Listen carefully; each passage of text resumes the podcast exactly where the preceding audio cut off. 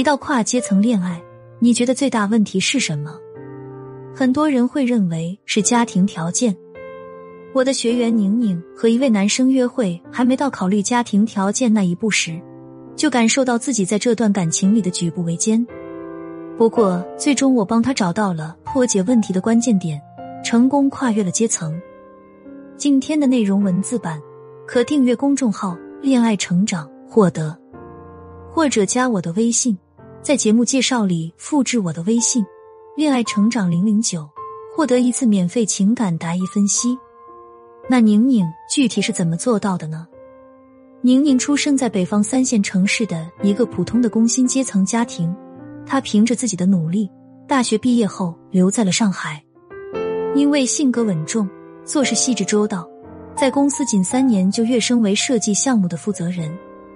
宁宁在一次新项目的见面会上认识了小伟，小伟是海归，父亲经营着一家大型企业，母亲又是银行高管。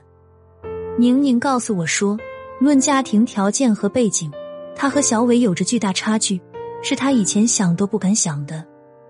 然而，缘分就是这么奇妙，两个人在项目对接过程中都十分欣赏对方的才能。项目结束后，就自然而然的确认了恋爱关系。在最初交往的三个月里，两人像所有热恋中的情侣一样，很是亲密且无话不谈。可是慢慢的。”宁宁发现，小伟好像不太愿意听他倾诉工作中那些不开心的事了。小伟在交谈时，不是盯着手机，就是躺在沙发上，表现出事不关己的样子。宁宁开始变得焦虑，她很想知道小伟每天在想什么，甚至会觉得是不是因为家庭条件太悬殊，使得小伟对自己厌倦了。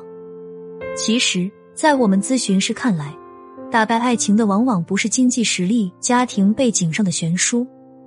真正让两个人分道扬镳的是地域文化差异，是沟通能力、思维方式，以及因兴趣爱好不同而产生的不一致感。特别是思维方式和沟通能力这两方面，如果不能很好的跟对方建立同频的语言模式，进而了解对方行为背后传达的意义，那么我们就注定会在爱情中迷失方向。比如说，在工作上，宁宁习惯以结果为导向。有问题直接说结果，而小伟在工作和生活中更喜欢在体验过程中的乐趣。再加上两个人成长环境很不一样，小伟无意识的表现总会让宁宁过度解读，所以他们越来越无所适从，也就很难建立起共同的表达默契。时间一长，分手的可能性就比较高了。首先，我们要清楚建立同频的沟通技巧。一般来说。最好是在对方产生兴趣的话题处插入你的积极反馈比较好。怎么才能确定对方是否对一件事有兴趣呢？通过微表情和肢体语言就可以获取比较可靠的信息。A. 视线在你脸上无法离开，代表你吸引了他的注意。B. 表现出两眼放光、瞳孔放大、面带红晕，他对话题感兴趣。C. 他的身体正对你，并微微向你靠近，代表希望仔细聆听。只要有二项，说明这个就是对方也感兴趣的话题，可以以此为基准，作为两个人共同发展的兴趣爱好。接下来的相处也就不用担心没有话题了。根据小伟的特点，我让宁宁有意识的改变自己的说话模式。首先是加入一些肢体动作，其次。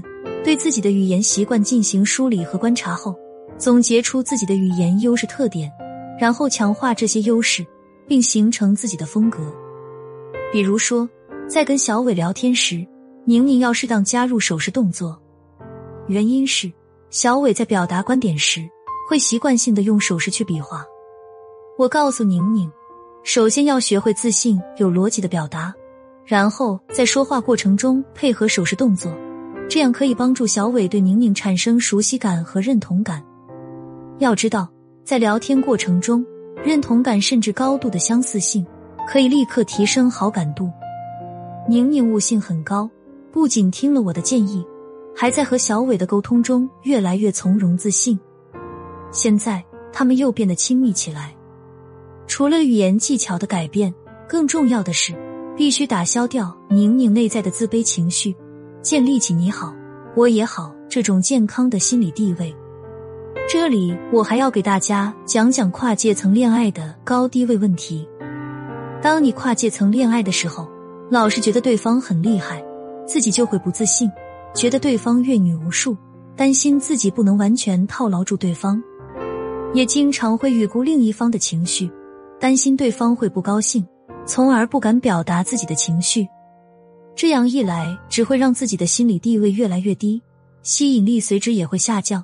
我们不仅需要表达情绪，更要学会正向表达。很多女生在面对事业有成又帅气多金的优质男时，就是缺少一种平常心。你先把对方捧到男神的位置上，等待神来垂怜你这种凡人，怎么可能让他捧着你、珍惜你呢？那些在感情中备受宠爱的女人，从来不会担心对方离开自己，因为他们懂得用方法抓住男人的心，吊足男人的胃口。一句话，一个眼神，就让男人意乱情迷。